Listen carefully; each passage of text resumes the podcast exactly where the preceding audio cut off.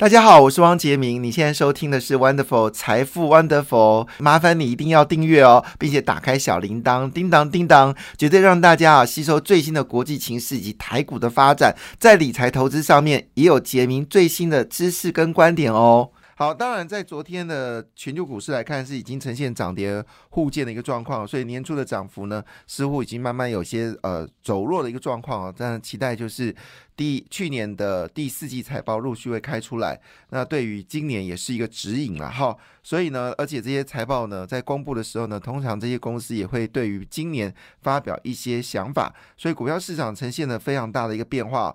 但是比较特别事情是，昨天日本股市呢是大涨一点二三个百分点哦，都是非常特别的哈，又回到两万六千点。但是日本日元的一个升值部分呢，可能对于日本股市来说还是会形成一定的压力了哈。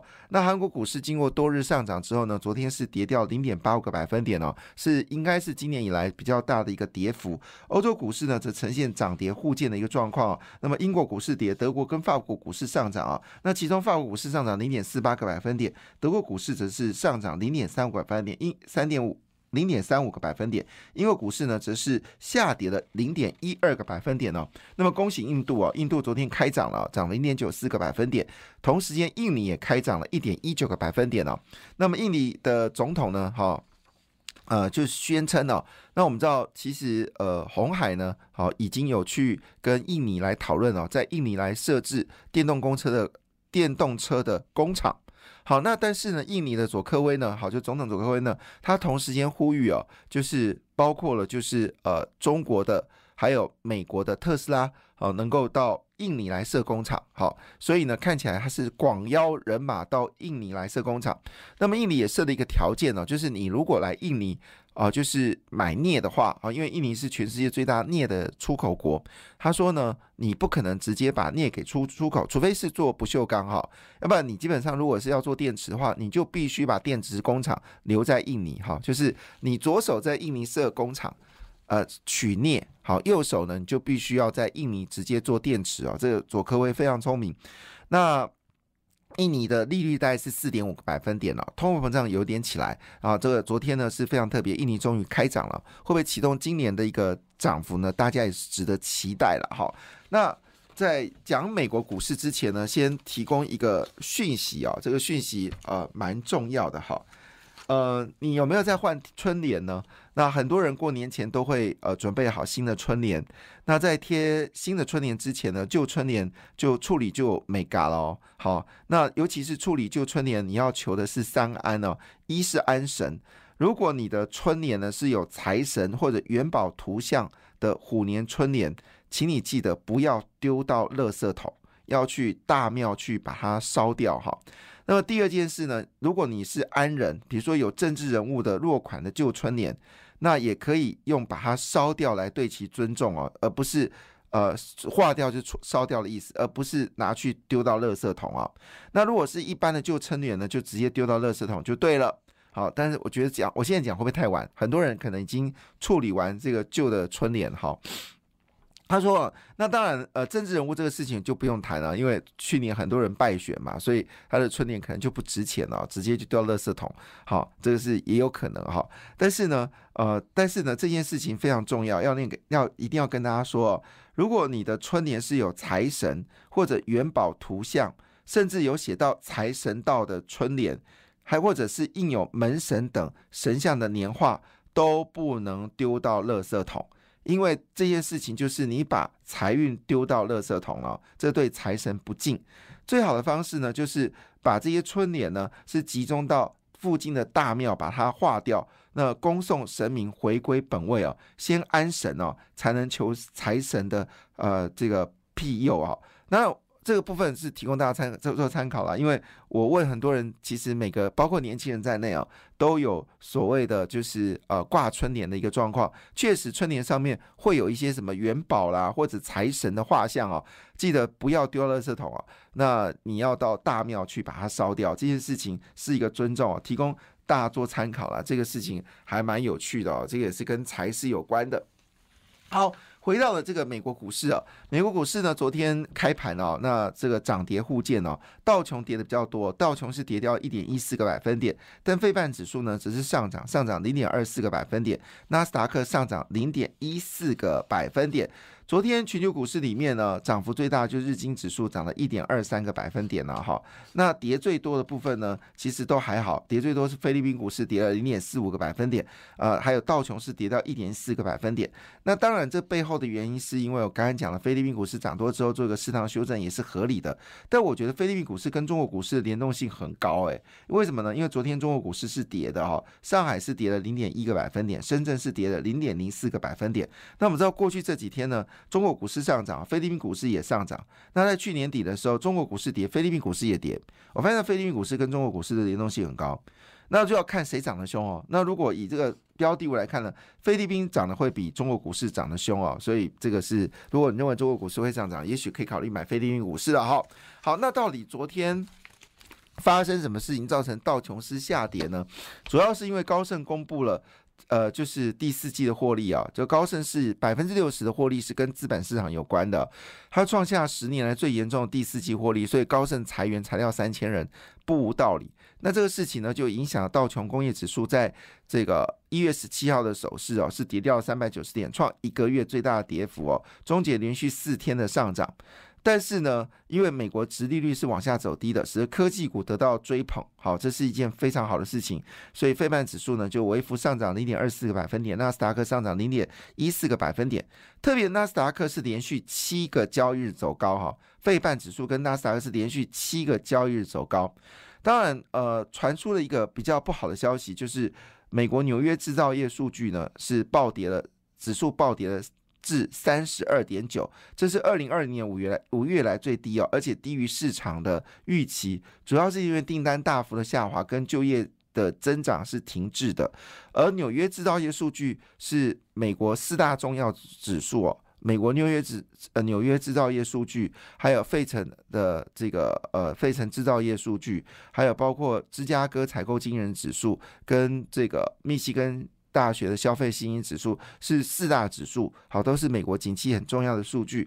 那这里面的数据显示，美国纽约制造是是有暴跌，可是我们所看到讯息并不是这样子哦。今年可能美国还会有大量的中国的就业的这个岗位呢，会移到美国哈，所以这个哈持续的去观察。好了，那当然这些消息呢，使得这个美国股市呢是涨跌互见的一个状况。那其中呢，大家比较关心的就是苹果了。那么随着中国解封之后呢，苹果股市呢其实表现的还算不错，连续上涨啊。之前一度它市值跌破两兆元，哈，两兆美金。那现在呢又回来到两兆。三千亿美金哦，那现在的苹果股价呢，在昨天是上涨了零点八八个百分点，表现的是相当抢眼的。那跟台股不同哦，台股最近电商股是涨到。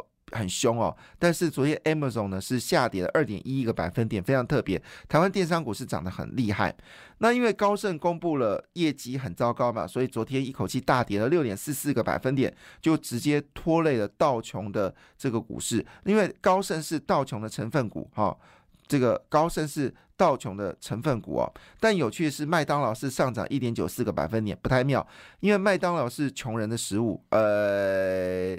在美国啦，哈，在台湾有钱人也是喜欢吃麦当劳。好，所以呢，通常麦当劳大涨了，背后代表事情是景气有点悲观哦，所以麦当劳会大涨，因为大家吃不起贵的东西，只好吃便宜的，所以麦当劳的股票是有一些些反应哦，景气不好的一个状况。但是我觉得今年是买美股的好时间呢，像麦当劳啦，像是 Three M 啊，像是可口可乐，好，都是今年可以买进的机会。花旗啊，还有这个。呃，American Bank 啊，就是美国商银。其实，如果你有投资美股的话，这些股票都是非常值得买进的。那高盛如果继续跌下去，预估其实还是可以从头再买进高盛哦。美国的经济还是有它的韧性。好，那在费半指数里面涨最凶的就 NVD 啊，昨天一口气暴涨了四点七五个百分点哦。那我们知道 NVD 啊，其实最近公布哦，它库存大幅的增加，就库存大幅增加，就股票逆势上涨，这要告诉我们什么样的讯息呢？是不是中国解封之后，呃，这些消费的电动游戏的呃的晶片可能会卖很好呢？好，那另外一部分呢，相对于呃。联发科在最后一天是跌破七百块啊，但高通则是上涨的，这是蛮有趣的现象。所以到底台积电呃联发科跌的有道理吗？好，那昨天的台积电呢，ADR 是大涨了二点五二个百分点，联电。则是大涨了两个百分点。那有人说联电呢，基本上已经利空出尽了哈。那联电去年大赚了七块钱，非常可怕哈。那股价现在四十块，本一比才六倍而已哦。所以联电进可攻，退可守哈，是可以提供大家做参考。好，这是我们看到的，就是整个美国股市的一个状况啊，非常有趣哦。但是呃。但是呢，这个特别有趣的部分是在高盛跟摩根斯丹利。高盛是跟摩根斯丹利都是比较依靠资本市场的，结果高盛昨天跌到六点四四个百分点，但是摩根斯丹利昨天大涨五点九一个百分点。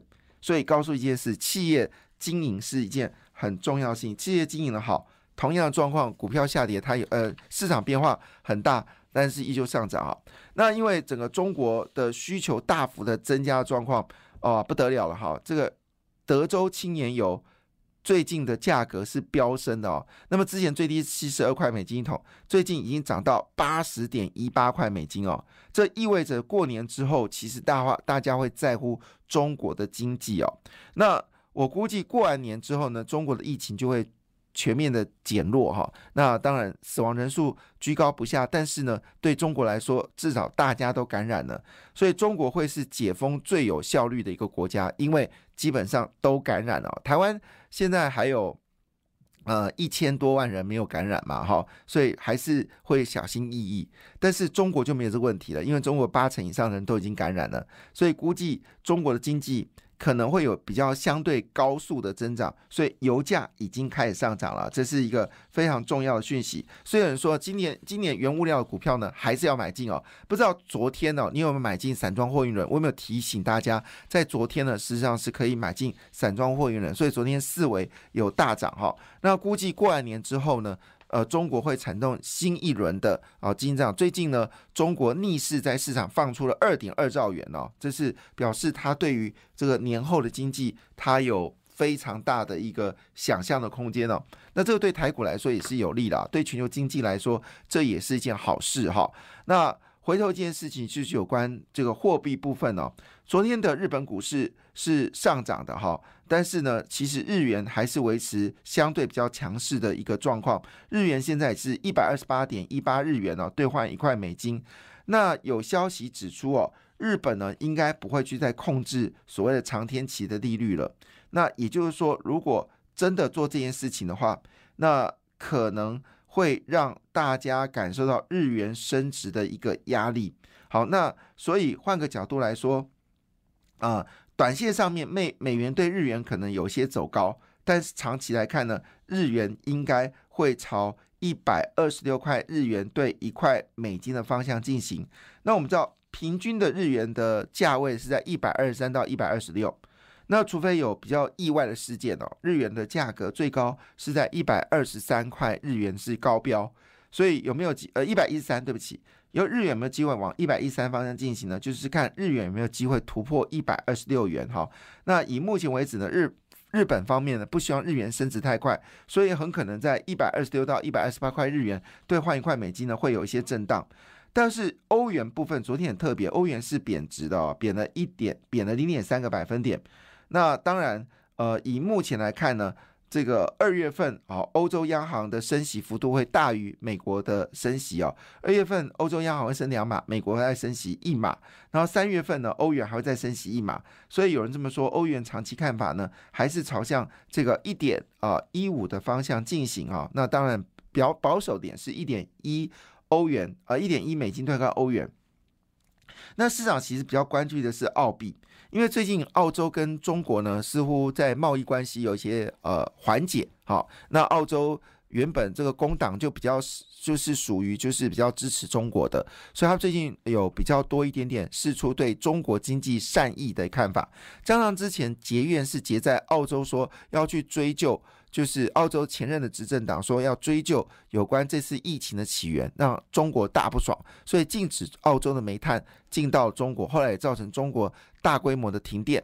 那以目前的角度来看呢，澳洲跟中国的经济呢，应该是稳定下来了哈。所以换个角度来说，澳币升值的幅度有可能会增加。对澳洲经济来说，要重新铁矿石跟煤炭呢，还是会迈进到这个中国呢，这是一个必然的一个趋势。所以呢，也就是说，在呃过完年之后，不论是塑化、钢铁、水泥、纸业。还有这个呃，就是特别是塑化液哦，都要留意哦，很可能会有上涨的一个状况。所以最新消息是，去年的这个原物料股大涨啊，今年商品股呢，基本上应该还会持续的走高，这是一个特别要去关注的一个状况。那当然呃，希望大家在年终奖金的时候呢，可以好好善用哦。感谢你的收听，也祝福你投资顺利，荷包一定要给它满满哦。请订阅杰明的 Podcast 跟 YouTube 频道财富。Wonderful，感谢，谢谢露拉。